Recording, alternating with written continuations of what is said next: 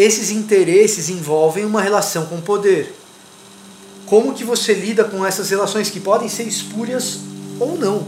O maior desafio para o cristão que atua nessa área. O jornalista cristão ele tem primariamente esse compromisso que é com a verdade que ele tem que colocar à frente do próprio emprego, à frente da conveniência dentro da redação.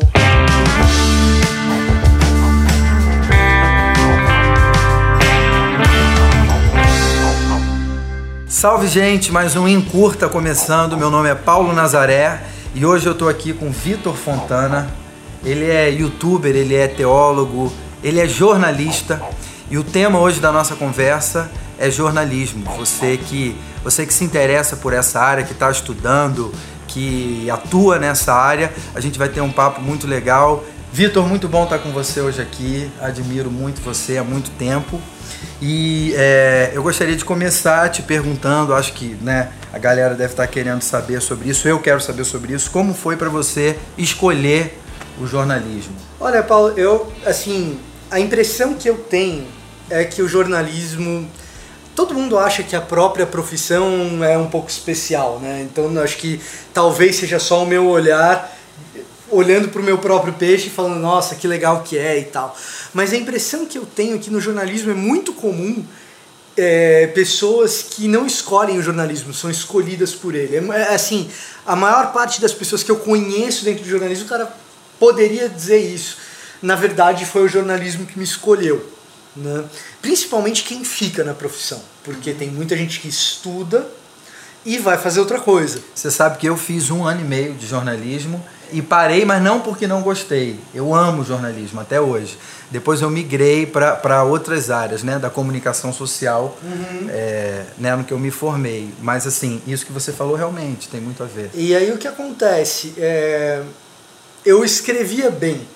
O, o, lance comigo era assim: é, eu ia muito bem nas provas de redação, eu escrevia bem, mas o meu sonho era fazer economia.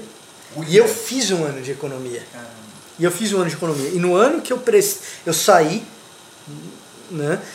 E no ano que eu prestei jornalismo, eu prestei economia de novo.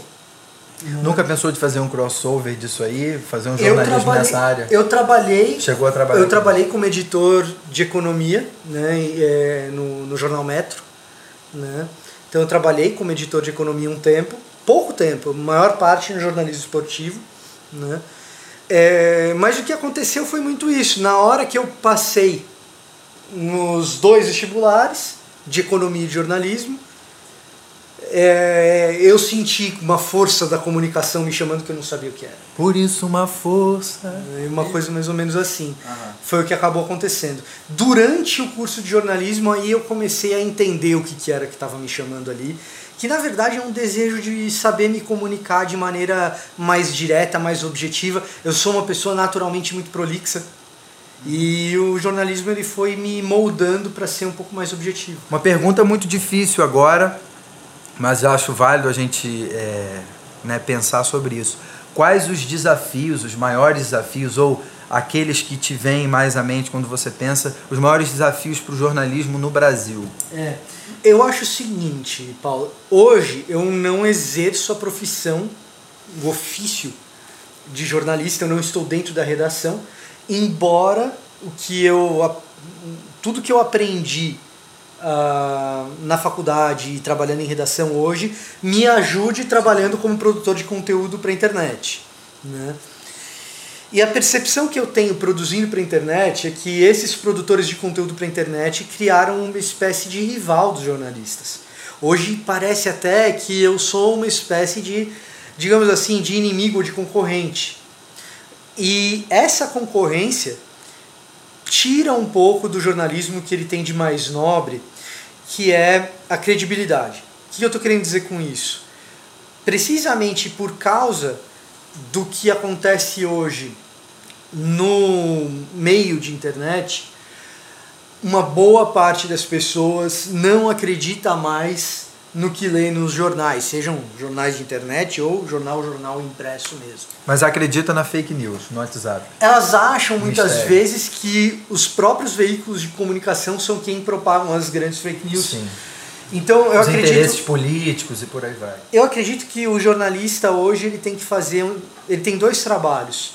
Um é do jornalismo em si. O jornalismo precisa descobrir uma maneira de reconquistar essa credibilidade e precisa fazer isso urgentemente porque uh, porque é um pouquinho de lastro de realidade que a gente ainda tem. Sim. Se a gente começa a duvidar de tudo, é, é, as coisas ficam complicadas.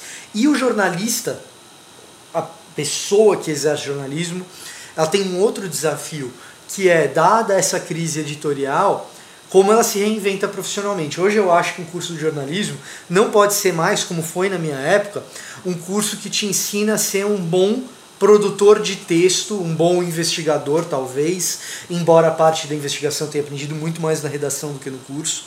Né? Eu, eu acho que hoje o curso de jornalismo tem que ser um curso que abrange uh, empreendedorismo, administração de produtos editoriais, como criar um produto editorial do zero, uh, como identificar necessidades do público para que eu possa criar um produto editorial que seja monetizável.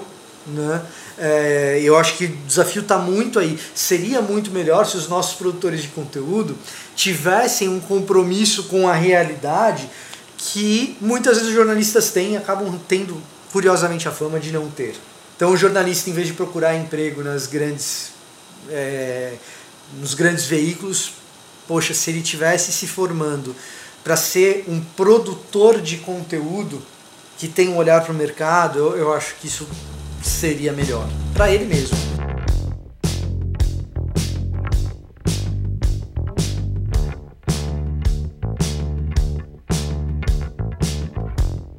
Caminhando para o final, última pergunta, é, o maior desafio para o cristão que atua nessa área, no jornalismo? O cristão que atua dentro de redação, eu acho que ele tem uma miríade de desafios.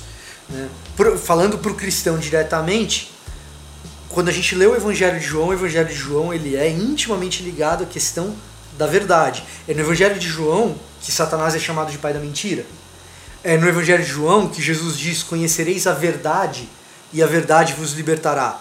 É no Evangelho de João que quando Jesus ora, é, ele ora a Deus pelos seus discípulos e diz: santifica-os na verdade, a tua palavra é a verdade. Né?